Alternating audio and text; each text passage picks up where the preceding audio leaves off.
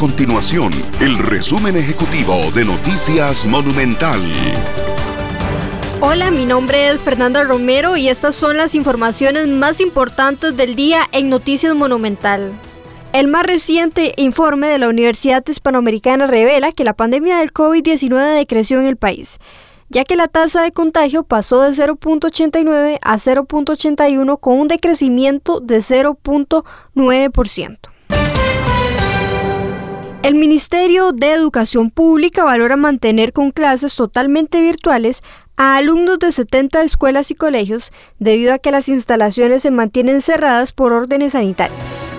Estas y otras informaciones usted las puede encontrar en nuestro sitio web www.monumental.co.cr. Nuestro compromiso es mantener a Costa Rica informada. Esto fue el resumen ejecutivo de Noticias Monumental.